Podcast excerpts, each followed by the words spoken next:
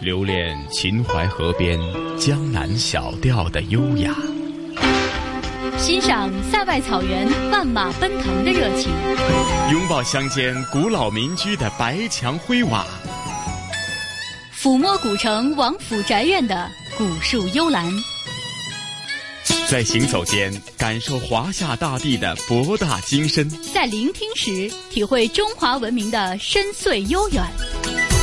这里是华夏之声台和香港电台普通话台联合制作播出的《魅力中国》。好了，收音机旁以及国际互联网上的所有的海内外的听众朋友们，欢迎大家又准时收听由中央人民广播电台华夏之声和香港电台普通话台联合为大家打造的《魅力中国》。我是普通话台的陈曦。听众朋友，大家好，我是中央人民广播电台华夏之声的节目主持人胡杨。胡杨你好，你好晨曦。是这一期呃《魅力中国》又带给听众朋友哪方面的主题内容呢？嗯。那今天的魅力中国呢，我们将带大家去体验一下在声音世界当中的我们的日常生活和周边生活的这种历史的变迁。要为大家带来的呢是致我们正在消逝的文化印记。那么今天要为大家带来的是声音篇，我们将带大家去到四个不同的场景和时空当中，去用声音的方式去展现这四个不同的地方和不同的风土人情所带来的它背后的这些文化的印记和文化的内涵。是胡杨啊，你讲的非常对。有时候我们提到声音，或许呢，我们儿时经常听到的一些声音呢，或许随着社会的转变，呃，现代化的不断的进程过程当中，一些我们儿时曾经耳熟能详的很多声音，在逐渐的离我们远去。又或者呢，呃，我们想听回以前的那种记忆当中的声音呢，或许已经是不复存在。那或许这种呢，是我们呃，是属于。很多代人的这种集体回忆的一种回响呢，似乎在现代化的大浪潮当中，有时难免令大家有点唏嘘的感觉，是吗？没错，其实呢，我们说城市发展的这个过程当中啊，每天每时每刻在每一个地方也会有着属于自己的这种独特的标志性的这种声音。比如说，大家一说到香港的街道，第一反应就是在我们在过这个红绿灯的时候，它那个叮叮叮叮叮这样的一个时间的这个声音，呃，这是非常典型的了。当然，在内地呢，幅员辽阔的这个地方呢，不同的民族、不同的地方和不同的这些文化圈里面，也会有着他们不同的声音符号。在今天的魅力。中国当中啊，我们是带大家去感受的是，呃，两个非常有着明显的地标性质的和民族性质的这个声音。那一个呢，就是大家非常耳熟能详的蒙古族的一种非常古老的、悠远的，但是又非常奇特的演唱方式，叫做呼麦。啊，之前我们在给大家做魅力连线的时候，我们说到图瓦人的幸福生活的时候，也展现过这么一段啊，这个呼麦的记忆。嗯，那说到呼麦呢，其实呢，大家并不陌生。但是呢，随着现代的这种流行音乐的发展的这个过程当中，和传统的民乐以及和这种原生态的声音元素相结合，已经成为了很多流行音乐在它发展过程当中的一个新的代表性的元素。嗯，呃，也有人会说呢，这样的一种元素的注入，也使得我们的流行音乐呢变得更加的呃多元，更有生机。我们知道，香港是流行乐的这样一个非常重要的发祥地和它的一个集散的这样一个地方哈。想必呢，很多在香港的这些音乐人呢，也能够或多或少的去借鉴那么一点点啊，来自内地的这这种比较独特的这种声音和文化的这样的一个元素。呃，除此之外呢，最后要带大家去的呢是呃这个大家非常喜欢的一个很具有这个饮食风味的地方啊，就是。这个这个成都了哈，在那边有一个朗朗上口的喊堂声，嗯，对，被誉为是这个老成都记忆当中抹不去的一个回响。说到这个老呃这个喊堂声，想必大家也不陌生，嗯，呃，在北京呢，呃这个地方呢，我们可能更多的时候把这个喊堂声啊称之为叫卖声，哦，就是呃以前这个在古代的时候啊，至少在北京，他们会有很多这个走街串巷的。呃这个吆喝着做小买卖的这些手艺人和生意人们，呃这个磨剪子的啊，这个这个换大米的等等等等，他们都会在自己的这个行当当中有着独特的带有唱腔和声音元素的这种叫卖声。当然，也有人会说了，像这样的民间的这种吆喝声啊，现在已经是越来越远去了。你想想看，现在谁还在这个城市里面去跟大家换这个大米，或者是去吆喝做这个卖这个豆腐哈？没有了。但是呢，恰巧正是因为这种嗯非物质的文化的这种遗产，其实才是更容易被人们渐渐的淡忘。而这也恰巧就是我们想说的，我们要抓住他们正在消逝的最后的这一段日子，去重温和感受他们。嗯，好，那咱们就事不宜迟，马上聆听这一集《魅力中国》的主题内容，致我们正在消逝的文化印记声音篇，好吗？好的，那接下来就让我们叫醒我们的耳朵，穿越时空，去那边感受一下声音的魅力吧。听，这是穿越千年的荆楚古音。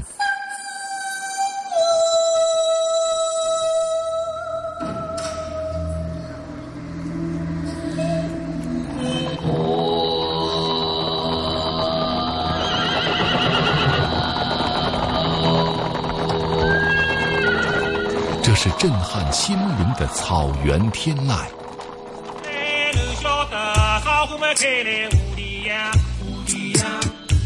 听，这是田园劳作的欢歌，这是几代人魂牵梦萦的乡野之声。当这些声音在时光流逝中渐失味道。还能不能唤醒我们心灵深处的那一丝丝美好？原生态我们唱是会唱的，像我们学校的已经有点走样了。这几年成都有的人要求恢复，他问我，我是根本恢复不了。聆听天籁之音，体味原声样态。中央人民广播电台特别奉献，致我们正在消逝的文化印记——声音记。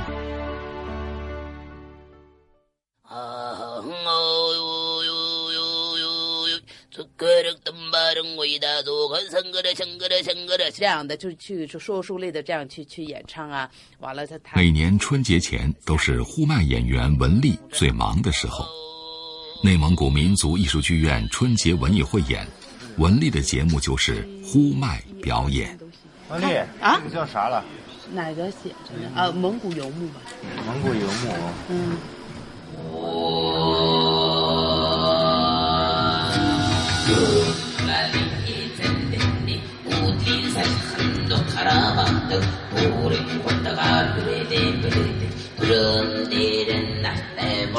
文丽是蒙古草原的孩子，出生在呼伦贝尔，是我国第一位呼麦女歌手。呼麦这个名词是什么什么意思？那我们读这个喉部喉咙这个部位啊，我们就说 home。所以这个艺术呢，从这个嗓子这个部位这样从这这个发出来的这个声音，那我们就 home or 那个就是呼麦艺术。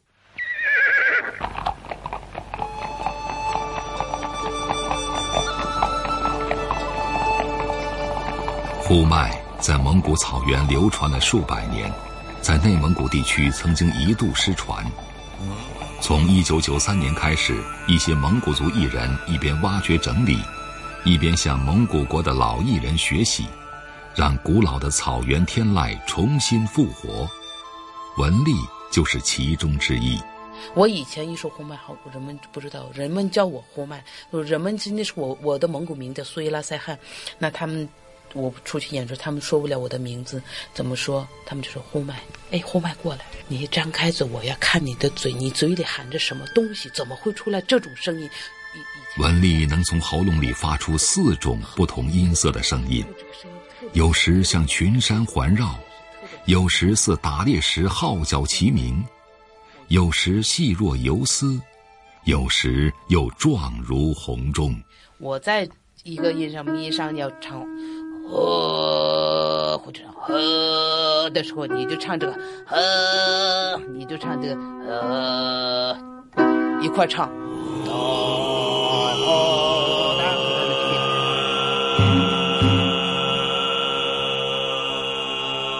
在文丽进行演出排练的时候，他的同乡小黑结束了在深圳的演出，赶回距离呼伦贝尔市区一百公里外的牧区新巴尔虎左旗。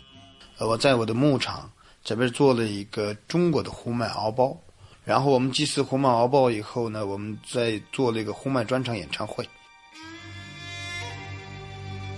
敖包是蒙古草原上常见的工人祈祷祭祀的场所。小黑的呼麦敖包，顶端有代表呼麦的神灵画像，还有呼麦的蒙古语标志和英语标志。他希望有更多的人了解呼麦，喜欢呼麦。现在的城市的孩子们和城市的人们想学呼麦的时候，他们不懂呼麦的真正的它的意义。希望他们来到草原，让他们去学一下，感受一下它大自然的美丽，和人的人体音乐的美丽。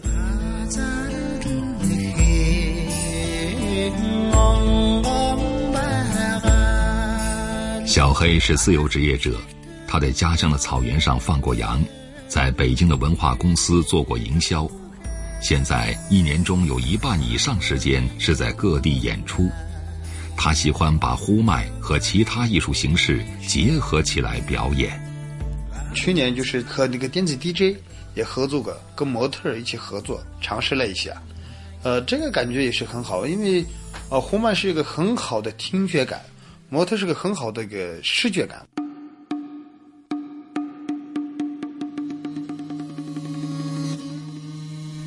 呼麦从兴起到失传，经历了几百年；从失传到复兴，只用了二十多年时间。如今，几乎所有与蒙古民族有关的场合，都能听到呼麦的声音。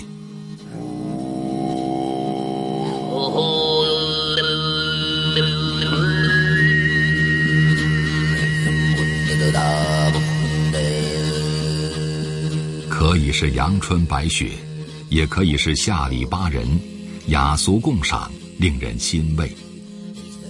胡格吉勒图是国内唯一的国家级呼麦传承人，他看了很多呼麦表演，却陷入了困惑。呼麦它有十二种唱法，学我学的就学了四年，他要是学的话，哪怕哪怕学两年，把这个十二种唱法学学会了。也传承在这个传承道路上一走一个正路。有困惑的不仅仅是胡格吉勒图，文丽有困惑，小黑也有困惑。到底呼麦是什么东西？然后呢，呼麦最深度的东西在哪？我我都现在说不明白。什么样的呼麦演唱才算好？胡格吉勒图、文丽、小黑，他们都在寻找。从内心寻找那个来自草原的声音。它这里面有十十几种歌歌曲。这是我的专辑啊，这是你的专辑。胡格吉勒图在自费出版呼麦演唱的 CD 上写下了这样一段话：呼麦是蒙古族古老的演唱方式之一，是蒙古族民间传统艺术的瑰宝，是人类非物质文化遗产。他要用最标准、最纯正的呼麦，感动后人。现在还有一个百分之四十的人一直在努力，把这个呼麦呢是呃传承。可是这个当中呢，是我特别佩服这些学生们。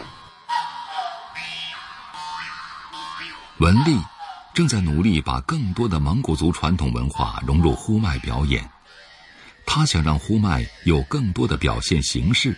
承载更多的文化内涵，让呼麦走得更远。牧区现在都是放羊，都是骑摩托车了，不是骑马了。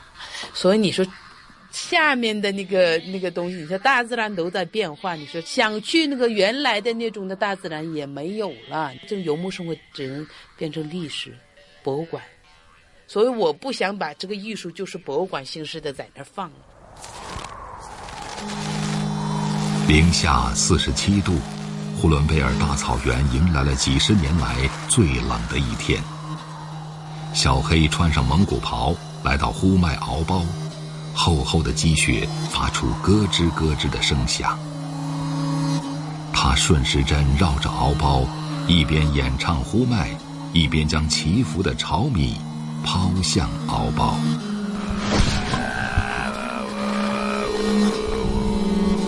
我有这个任务，就是老天爷、苍生天赐给你的一种礼物，希望你自己把这个东西珍惜下来，把这个东西好好传承下来，希望让更多的人去懂得、去理解。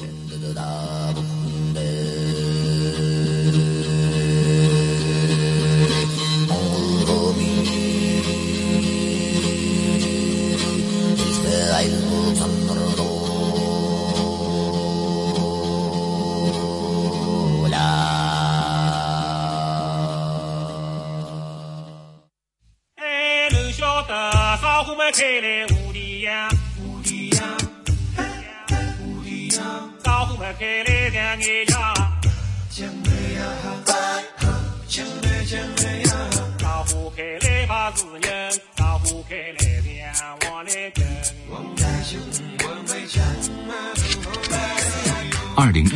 上海世博会上，这首带着浓郁乡土气息、用糯柔的吴侬软语演唱的上海节拍，一度成为代表上海形象的声音，向世界各地的客人问好。它的曲调源于古老的上海田山歌，在繁华的大都市响起如此古朴原生态的山歌，让人既意外又震撼。驱车从虹桥机场一路向西南，柏油马路一直通到青浦区练塘镇政府办公楼，让人很难想象三十多年前这里是一片时常唱响田山歌的稻田。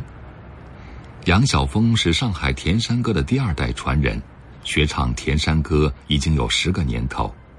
可是站在师傅张永莲当年唱响田山歌的地方。他总感觉唱不出师傅的味道，像我们学校的已经有点走样了，有点走样了。一个呢就是没有经常唱，还有没有田间劳动的生活。原生态我们唱是会唱的，唱的感觉总归有点不一样。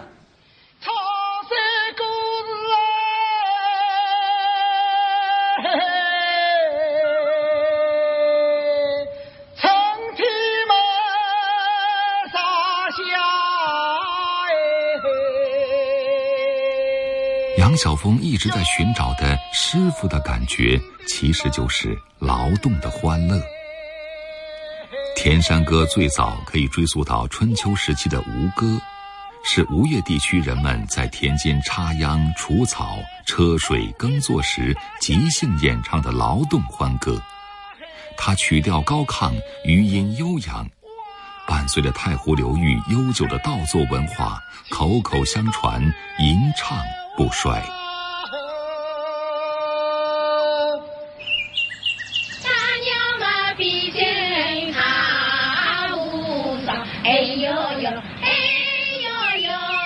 上海音乐学院教授黄白走遍了上海每一处有音律的地方，他说：“田山歌就像船夫号子、杂夯歌，在劳动中孕育而生，唱的都是劳动和丰收的欢乐。”一个人唱头歌，唱完了以后，又有人叫撩歌，呃，还有一个卖歌。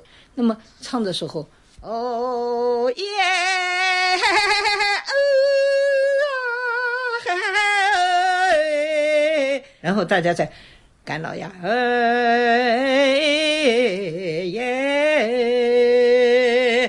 所以可以唱很长的时间。那么跟着的人呢，就也好像听一个故事那样子。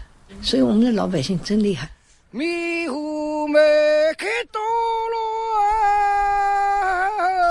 田山歌的发音方式和意大利美声唱法有很多相似之处，都是那样的高亢、工整，发自肺腑。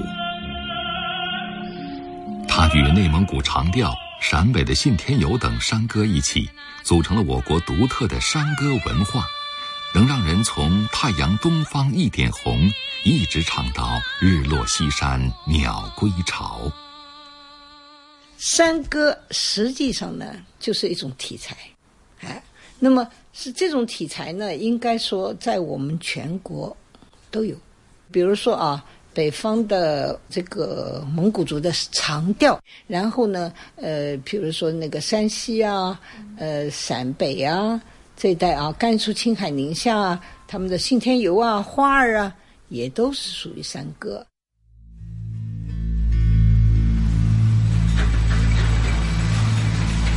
然而，田山歌终究还是比不过现代厂房里机器的轰鸣，赛不过现代都市马路上的汽车喇叭，也胜不过朗朗上口的流行音乐。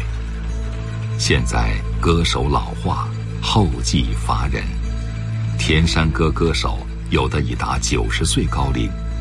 国家级传承人张永莲年近八旬，嗓音大不如前，很多高音。已经无法企及。哟，咋呀有动哦，眼睛落了，下午哦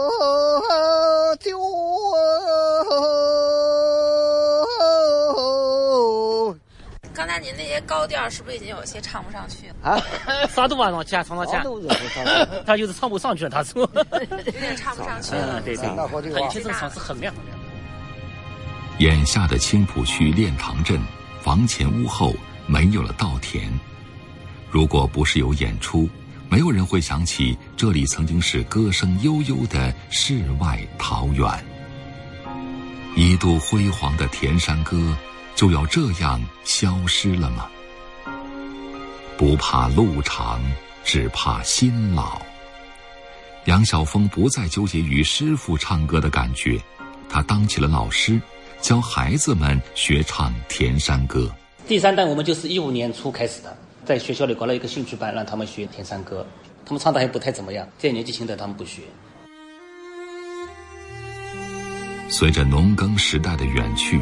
城市化进程的加快，生产方式的转换，田山歌赖以生存的环境已经发生了巨大的变化。原汁原味的田山歌要走得更远，路在何方？杨晓峰在寻找答案，青浦区文广新局局长曹伟民也在行动。他们创意拍摄了微电影《上海节拍》。让人们看到了经过华丽转身现代版的田山歌，让这古老的劳动欢歌得到保护和传承。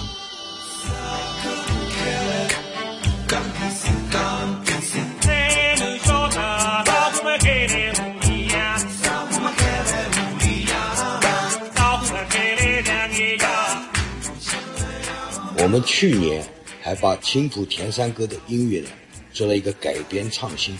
请安东重新谱曲，就把上海的田山歌有一个比较现代传播的一个途径，采用了什么现代节奏，包括我们现在小青年比较喜欢的这种 rap 的这种音乐节奏，把它保护起来。一曲山歌吟思忧，一声号子诉乡愁。余音渐远人难觅。只盼此情世间留。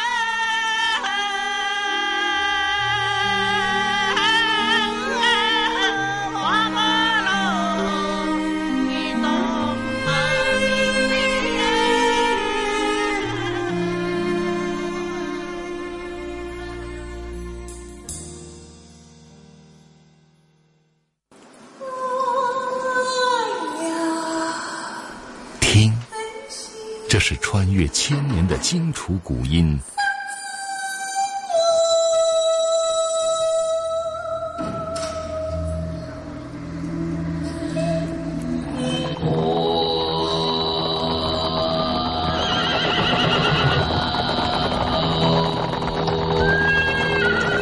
这是震撼心灵的草原天籁。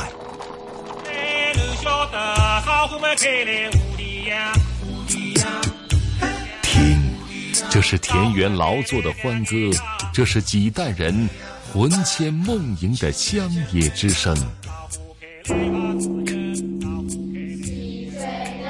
当这些声音在时光流逝中渐失味道，还能不能唤醒我们心灵深处的那一丝丝美好？原生态我们唱是会唱的，像我们学校呢，已经有点走样了。这几年成都有的人要求恢复，他问我，我是根本恢复不了。聆听天籁之音，体味原声样态。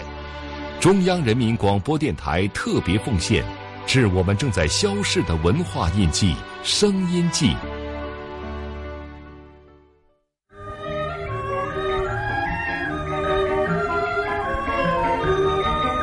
中央人民广播电台，现在对农村广播。对于五十岁以上的村里人来说，这段声音温暖又熟悉。每当大喇叭在空旷的乡间响起，全村男女老少都会不约而同的侧耳倾听。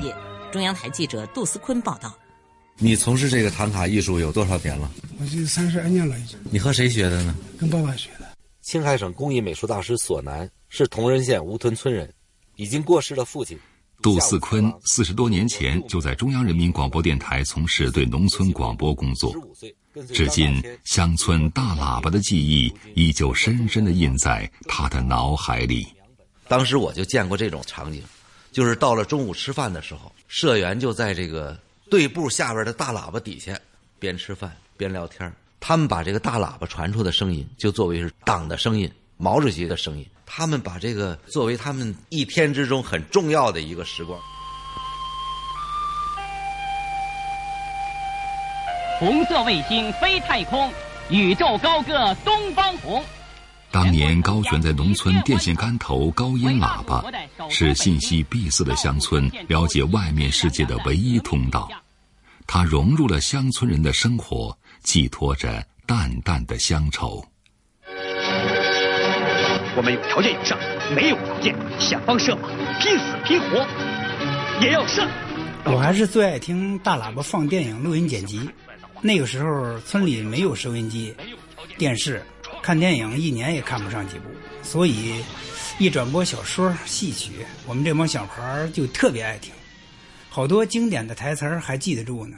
现在我还能唱上两句：“泪凄凄行早，铜壶煮三江，摆开八仙桌，招待十六方。”清晨七点。深冬的天空刚刚泛起鱼肚白。太行山腹地的小山村，河北涉县的西圩村，淡淡薄雾中，大喇叭准时响起，召唤着乡亲们开始了新一天的忙碌。正在村委会办公室播音的人叫邢海红，与我们印象中一直裹着红布的麦克风。一台扩音器的村广播站不同，邢海红所用的装备是一部洋气的无线对讲机。我刚接触的时候，还是那个就是那个广播那个，有有扩音器，有话筒，坐到那儿有一种那个广播的感觉。现在这个虽然方便了吧，但是没那种感觉了吧。邢海红怀念的不只是那只话筒。更多的是乡亲们对大喇叭的依恋。用西圩镇文化站站长王矿清的话说，就是凝聚力。那个高高挂起的铁皮桶里，哪怕是传出一声咳嗽，都会引起全村人的特别关注。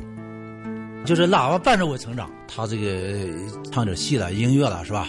当时喇叭对于咱们村的村民来讲意味着什么？那就是号令，一广播你就得去。它还有一种凝聚力，不管大家走到什么地方，只要一听到大喇叭广播，就情不自禁的回到村里。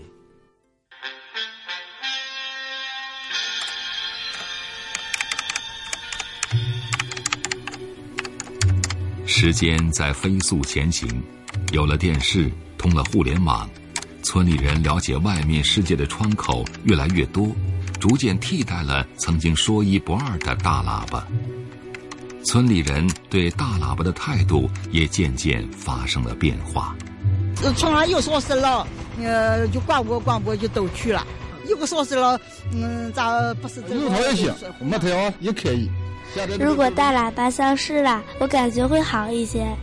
三代村民，三种希冀，依赖少了，凝聚力弱了。王矿清开始怀念挂着大喇叭的杨树下，村民们凑在一起聊天的那种亲切。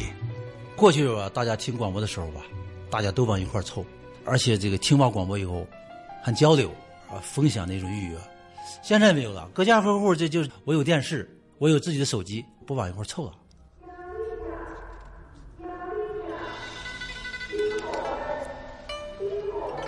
一九九八年，国家开始实施广播电视村村通工程。如今，无论你是住在深山旷野，还是海边坝旁，都可以通过电视、无线广播、网络了解外面的世界。杜思坤发现，曾经响彻田野上空的高音喇叭。变得越来越安静了。我注意到，从八十年代、九十年代，慢慢的大喇叭就荒废了、拆除了，大家获取信息的渠道就五花八门，什么都有了。有的地方村村通的安上了，非常好的一个现象。但是有些没有的，那么他已经不知道大喇叭是什么东西。乡村大喇叭承载了一个时代乡村人的真实情感，诉说着现代中国农村的发展进步。随着时代的变迁，它真的会变成大哑巴吗？老少爷们们，广大村民们啊，下面我念一下。大喇叭的娱乐功能在退化，喇叭下也不再是乡亲们闲暇时的社交中心，可喇叭里亲切的家长里短、百听不厌的乡音，以及这种直来直去传递信息的方式。依然是乡亲们需要的、喜欢的。我孩子在外边打工，家中的这个新鲜事物比较多，这个电脑啦、这个手机啦比较多。我要不多看电视或者听收音机的话，跟孩子就没没话说了。中央人民广播电台《中国乡村之声》，中国乡村之声开播了。农民在变，农村在变。乡村大喇叭也在变，各地实施广播惠农工程，给每家每户安装小喇叭，正在成为当代的时尚。中央人民广播电台，中国乡村之声。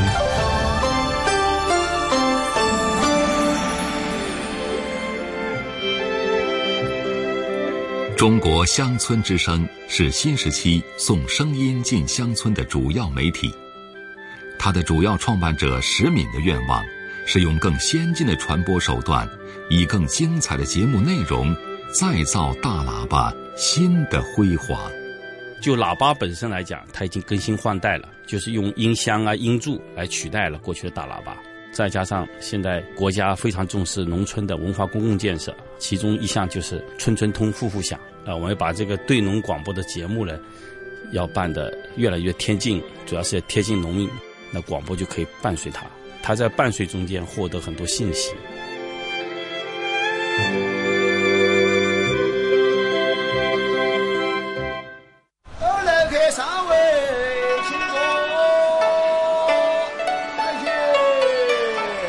对于老成都人来说，街头从来都是慵懒而热闹的。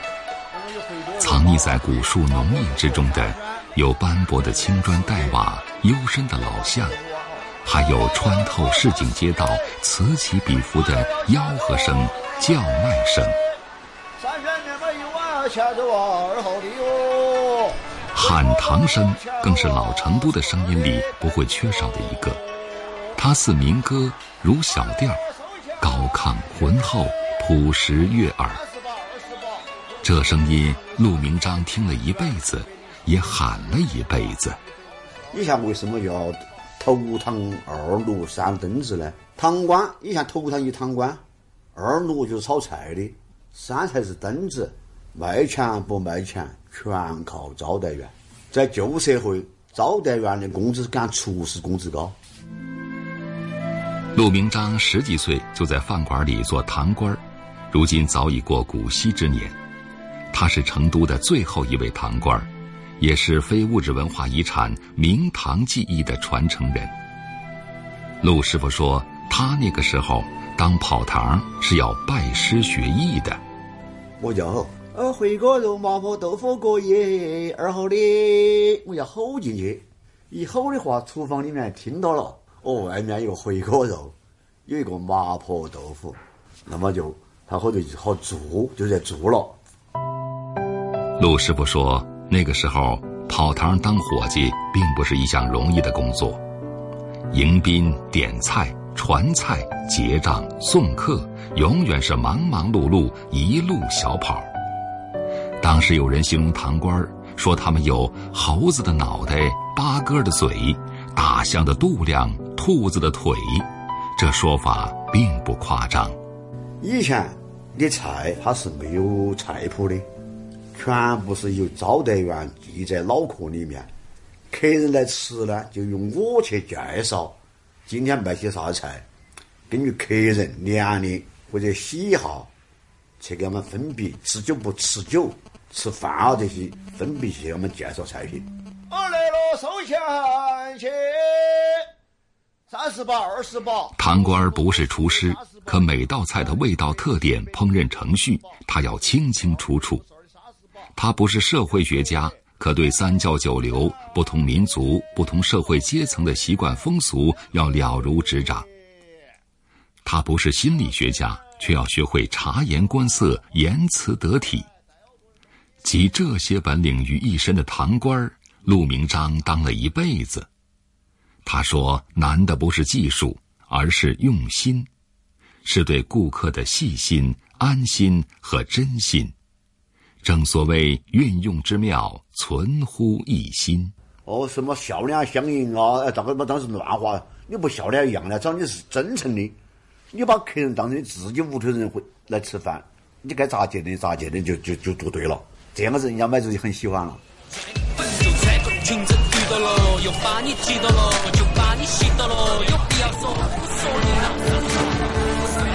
说不清楚是从什么时候起，老成都的印记一点点模糊了。饭馆里亲切的喊堂声渐渐消失了，越来越多的是餐厅门口的常年招聘服务员的启事。好的，收到收到。陆师傅的同行们在慢慢老去转行，堂官行当里只剩下他一个人。下面我们用掌声有请。陆师傅，来喽！芙蓉花开，喜鹊登枝，一回高坐。陆明章师傅不太愿意提起往日的荣耀，他默默的打开电视柜下方的抽屉，拿出了自己以前的光盘。这是哪一年录的？二零零七年哇！二零零七年，那好多年以前了都。陆师傅点燃了一支烟，静静地看着屏幕里的自己。岁月变迁，当年英俊时髦的小伙，如今已过古稀之年。随青春一路沉寂下去的，是他引以为豪的喊堂绝技。看茶我的再不那个教下去呢，我还是说的已经要失传了。因为我现在是非物质文化遗产传承人，你咋传承嘛？没法传，这个你要国家重视。你好，你好，这边请啊。哎，你好。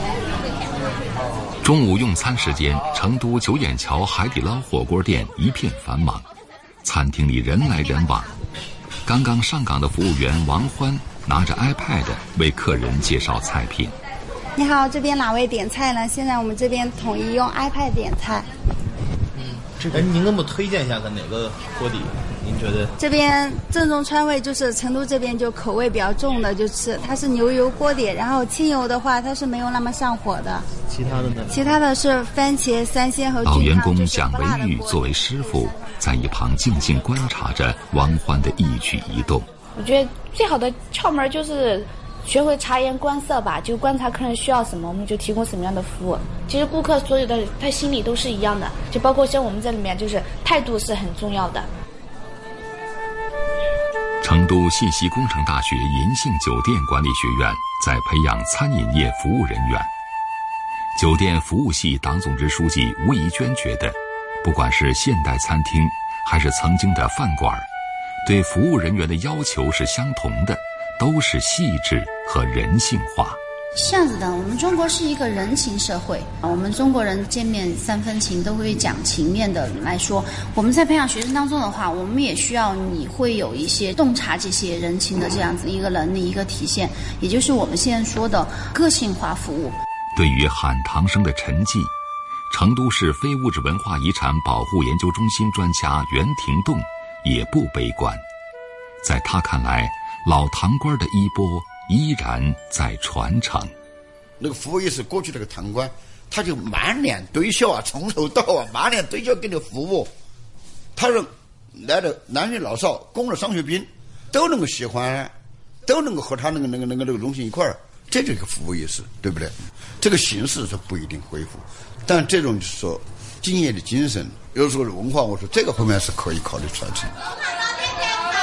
要得要得，来这边请了哈，各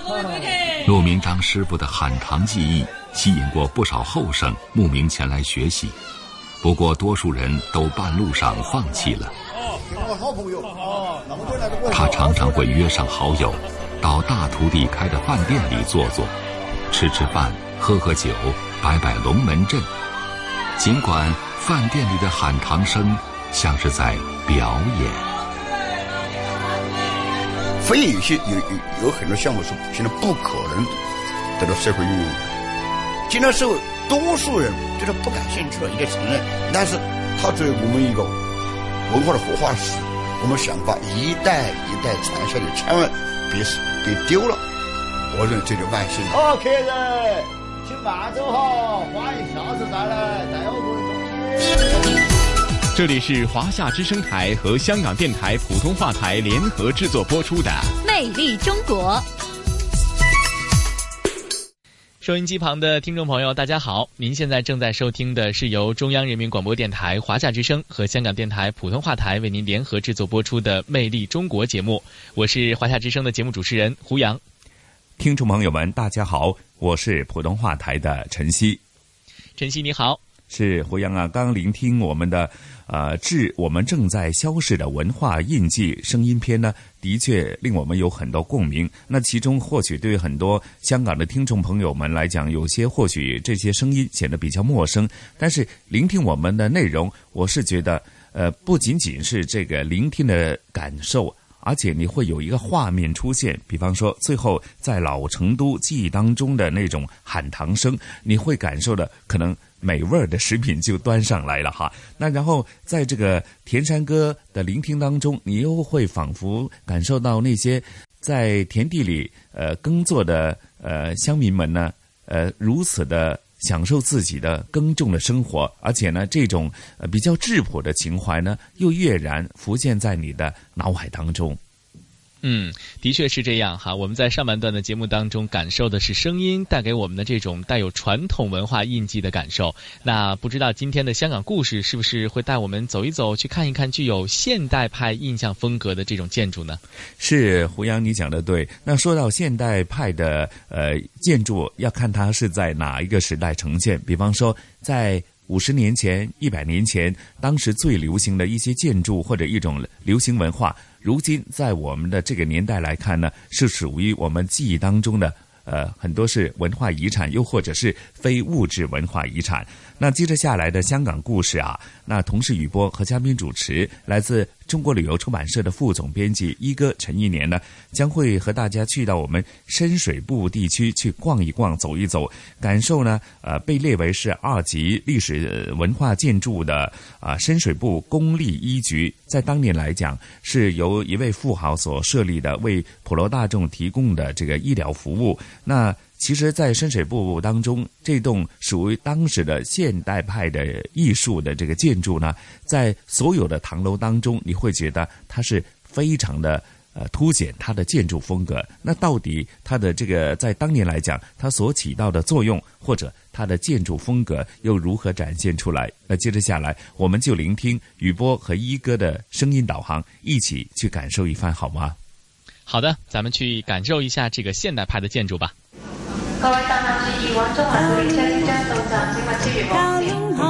传统现代相映成辉，中西文化共冶一炉，东方之珠，动感之都，香港故事。香港故事。深水埗是香港九龙一个古老地方，埗，土字边加步伐的步，与大步的步、开步的步相通。由此可知，深水埗过去是深水码头，交通繁忙。过去数十年，香港不少地区出土过新石器时代文物，推断深水埗区可能在新石器时代已经有居民。一八九八年，英国政府与清政府在北京签订展拓香港界址专条。取得界限街以北至深圳河的土地之后，便将界限街以北的深水埗、长沙湾、荔枝角和九龙塘一带归入九龙市区，命名新九龙。本集香港故事，雨波和香港中国旅游杂志副总编辑陈一年一哥就来到深水埗公立医局，为大家探究一下这座经典医疗建筑。你看，我们现在已经来到了深水埗公立医局啊。牌子还在这儿，但是有点不同啊。我们现在说的深水埗是，呃，左边一个土字旁啊，右边呢是一个呃步伐的步啊，就是，呃，大步走那个步啊。但是你看这个啊，呃，那个步字呢是，呃，一个土字旁啊。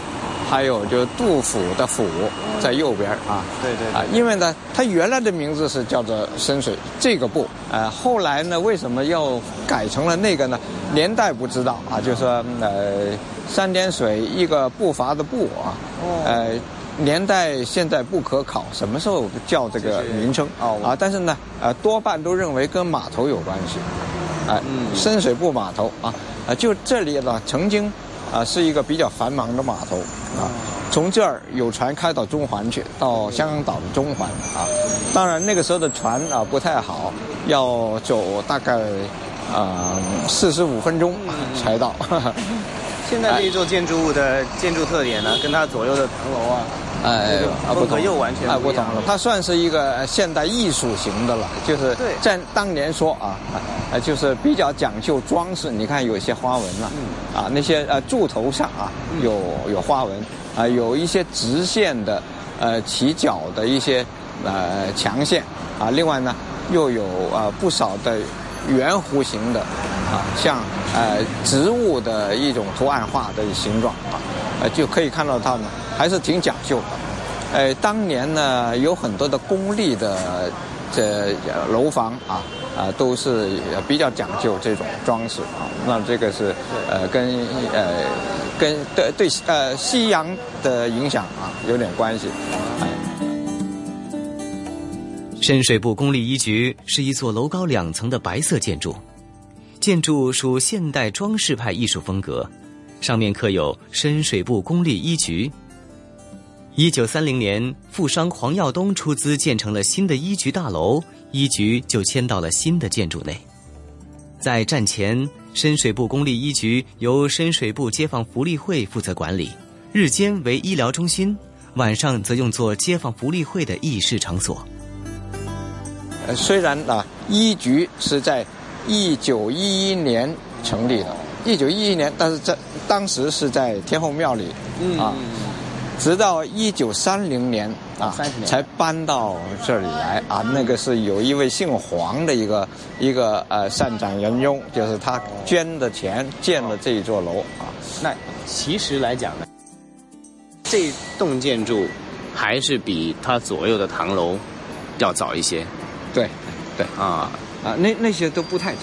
那个其实不太早，看上去还反反而比较 比较诶对旧一点啊啊啊！但是因为当然这个也后来也叫做刷刷新啊，这个是有维护啊，就一直因为它是是公营的啊，就是它呃起的作用呢还是呃很社会啊是公用的啊，所以呢就维护的比较好。它现在是不是属于哪一种呃哪一个级别的历史建筑？呃，是二级历史建筑。二级历史啊，它的保护程度呢不算很高啊。嗯呃，在香港是这么分级的，呃，最高级的呢就是法定古迹。嗯啊，法定古迹是不能拆的啊。一级历史建筑呢，就一般都是要维护的啊。呃，没有拆的权利啊。啊，但是呢，也不是绝对的啊。啊，二级呢，就往往就看这个业主了啊。就业主如果他啊要拆，当然他要要申请啊。嗯。呃，但是呢，他的主动性就强一点。三零年代开始，一直到现在啊，对八十六年，他一直就是这个任务一局。中间也没有改换过。呃，它还有两个功能啊，就是呃白天啊这里就是一个诊所啊，一个当时很解决问题的诊所。哎，到了晚上呢，它又是啊深水埗街坊福利会的会所，哈哈，哎就是晚上在这儿开会。这个街坊福利会直到现在也还是用。啊，深水埗那个埗就是，哎，就是大埠那个埠，就是土字旁一个杜甫的甫啊，啊，直到现在没改。当然，呃，它的地点改了啊，这地点就移到了，也在这条街的另外一个门牌号去了。今天真的又学到多一样东西啊！啊，别说这个，哎，现在这个土字旁一个，呃，步伐的步呢，啊，它本身是一个埠头啊，就有有这样的含义，就是水边。的码头，对对对，啊。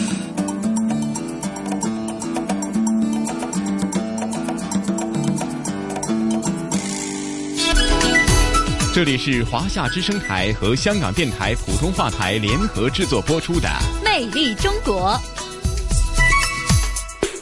哎呀，胡杨，时间过得真快哈！在聆听了我们这一期的香港故事以后呢？